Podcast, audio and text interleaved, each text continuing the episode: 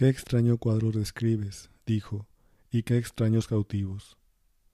Pues se parecen a nosotros, repuse, y en primer lugar, ¿puedes creer que quienes están en semejante situación han tenido de sí mismos o los unos de los otros otra visión distinta de las sombras proyectadas por el fuego sobre la pared de la caverna que tienen ellos enfrente? Platón.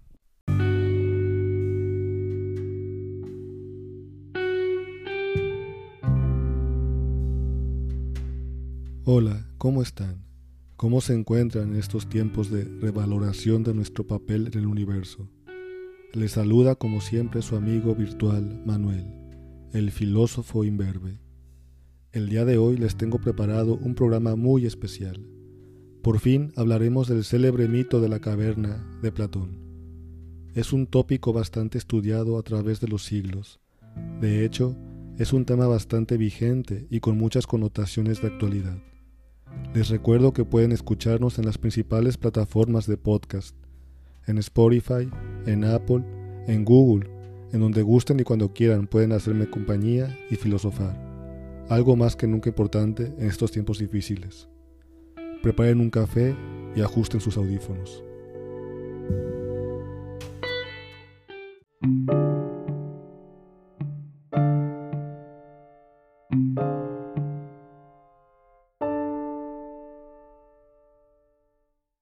Pues continuamos con esta reflexión en pandemia, reflexionando con el maestro Platón. Estamos ya en el libro séptimo de la República, donde se menciona el mito de la caverna, para explicar la filosofía más profunda de nuestro filósofo. Es un mito para darnos un golpe intelectual, por así decirlo, y darnos cuenta que quizá este mundo material no tiene la última palabra sobre el destino del ser humano. Para esto me voy a tomar la libertad de leerles ese pasaje de la República. Imagina, pues, una especie de vivienda subterránea en forma de caverna, provista de una entrada, abierta ampliamente a la luz, que se extiende a lo ancho de toda la caverna, y a unos hombres que están en ella desde niños, encadenados por las piernas y el cuello, de modo que tienen que permanecer en el mismo lugar y mirar únicamente hacia adelante, incapaces como están de mover en torno a la cabeza, a causa de las cadenas que le sujetan. Detrás de ellos, la luz de un fuego que arde a cierta distancia y a cierta altura, y entre el fuego y los cautivos, un camino escarpado, a lo largo del cual imagínate que ha sido construido un tabique parecido a las mamparas que se alzan entre los predictadores y el público, y por encima de las cuales exhiben a aquellos sus maravillas. Pues ve ahora, a lo largo del tabique, unos hombres que transportan, por encima de esta pared, toda clase de utensilios y figuras de hombres o animales trabajadas en piedra, en madera y en toda clase de formas. Y es de suponer que entre los cazadores que desfilan, unos vayan hablando y otros están callados. Y si pudieran hablar entre ellos, ¿No crees que, al nombrar lo que ven, pensarían estar nombrando las cosas reales? Termino cita de este mito de la caverna de Platón, muy interesante y muy analizado. Platón viajó en el tiempo y vio su mito convertido en realidad. Hombres y mujeres caminando sin sentido, sin rumbo, mirando un dispositivo pequeño en sus manos, con una luz brillante parecida al fuego azul, ignorando el sol por encima de ellos e ignorándose mutuamente. Nuestras cadenas son nuestras pantallas, y la luz que emiten es como el fuego que proyecta sombras en la caverna. Solo vemos hacia abajo, a la pantalla con luz artificial, agachados y cabizbajos. Redes sociales y noticias falsas son las sombras que vemos de la realidad y pensamos que esa es la verdad. Quien no piensa por sí mismo está condenado a vivir en la caverna, como esclavo de su opinión. Este programa guarda relación sobre el, que hice sobre la, la Matrix. Lo pueden escuchar nuevamente y cotejar con este. ¿Y qué pasaría si uno de estos hombres encadenados fuese liberado de sus cadenas e hiciera su camino hacia la libertad, hacia la luz verdadera? ¿Qué vería allá afuera? Y si regresara con sus compañeros de esclavitud y les contara lo que ha visto? Ciertamente el camino hacia arriba sería muy difícil. Este hombre tendría que acostumbrar poco a poco sus ojos a la luz que va viendo entrar. Al ver la luz del sol por primera vez, le causaría mucho dolor. Con el tiempo vería el mundo tal como es. Descubriría que lo visto en la caverna era un espejismo. Platón dirá, cuando se acordara de su primera morada, de la sabiduría que allí se tiene y de sus antiguos compañeros de cautividad, ¿no crees que se felicitaría, él por su parte, del cambio y que tendría lástima de ellos? Este hombre ya no mirará este mundo con los mismos ojos, descubriría el verdadero valor de la luz del sol. Y cito, pues en cuanto a los honores y alabanzas que en aquel tiempo pudieran darse los unos a los otros, y a las recompensas a aquel que tuviera la vista más penetrante para discernir las sombras que pasaban, que recordara mejor cuáles son de entre ellas eran las que debían pasar primero, cuáles después, o junto con aquellas, y que por esto fuese el más hábil para pronosticar lo que iba a suceder. ¿Crees tú que nuestro hombre tendría nostalgia de todo ello? ¿O que envidiaría a los que, allá entre ellos, recibían honores y poder? ¿O no más bien experimentaría lo que dice Homero, es decir, que preferiría resueltamente trabajar la tierra como un asalariado de un pobre labrador y sufrir lo que fuera antes que volver a pensar como allá abajo y a vivir de aquella manera? Y a quien pretendiera desatarles y conducirlos a lo alto, ¿no lo matarían si pudieran echarle mano y darle muerte? Termino cita. Platón explicará líneas adelante el significado del mito de la caverna. El mundo que no es patente por la vista, habrá que asimilarlo al local de la prisión, y la luz del fuego que hay en ella a la acción del sol.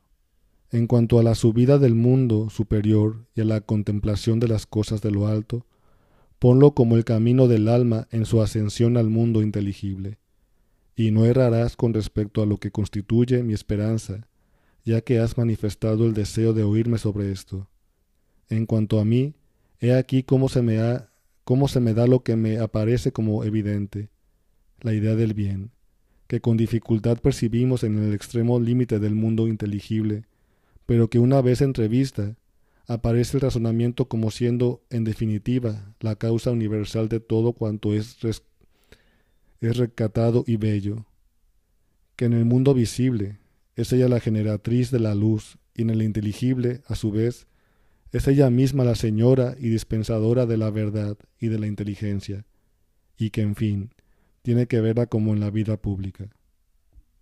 Fin de la cita. Para Platón existen dos mundos. El mundo sensible, material, aparente, una especie de simulación, muy en boga en estos días. Y por otra parte está el mundo de las ideas, del cual se nutre el mundo sensible. El mundo de las ideas es el verdadero, pero es inmaterial, inteligible. Solo se puede llegar a él por medio de la dialéctica, por la razón.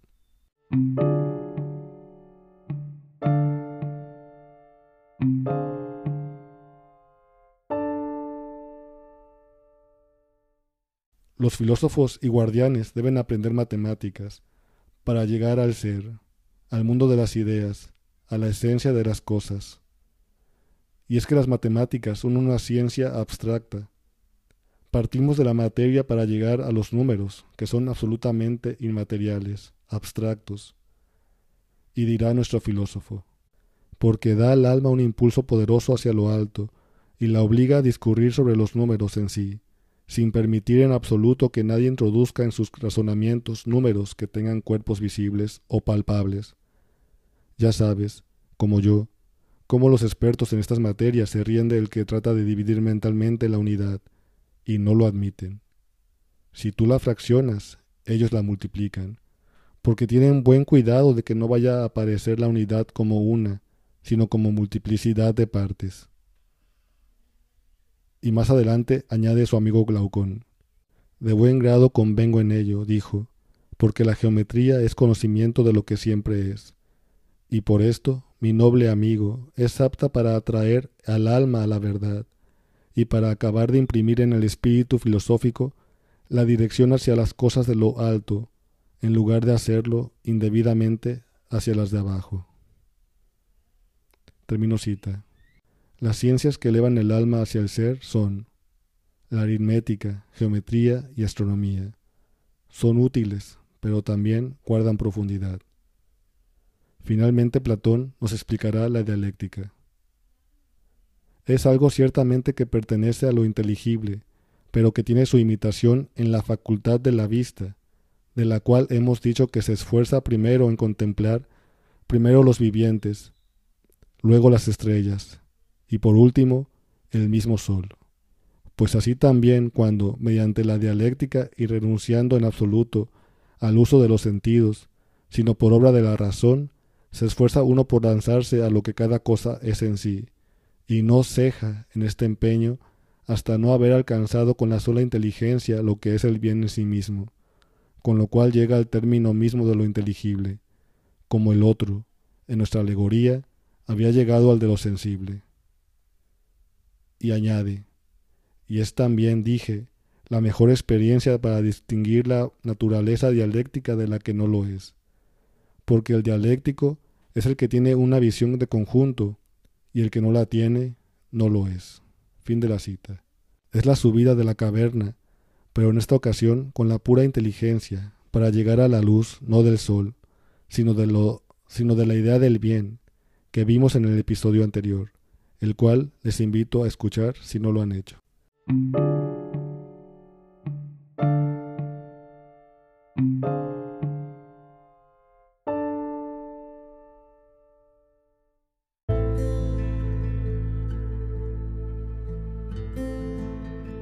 Muchas gracias por acompañarme en este programa hecho para compartir una taza de café con ustedes. Podemos seguir en comunicación en mis redes sociales, que son Twitter e Instagram. Me pueden encontrar como arroba filósofo También pueden completar la información que los blogs que se encuentran en la descripción de este episodio. Y como siempre, a seguir cuidándonos sin confiarnos y sin desfallecer. Hasta pronto.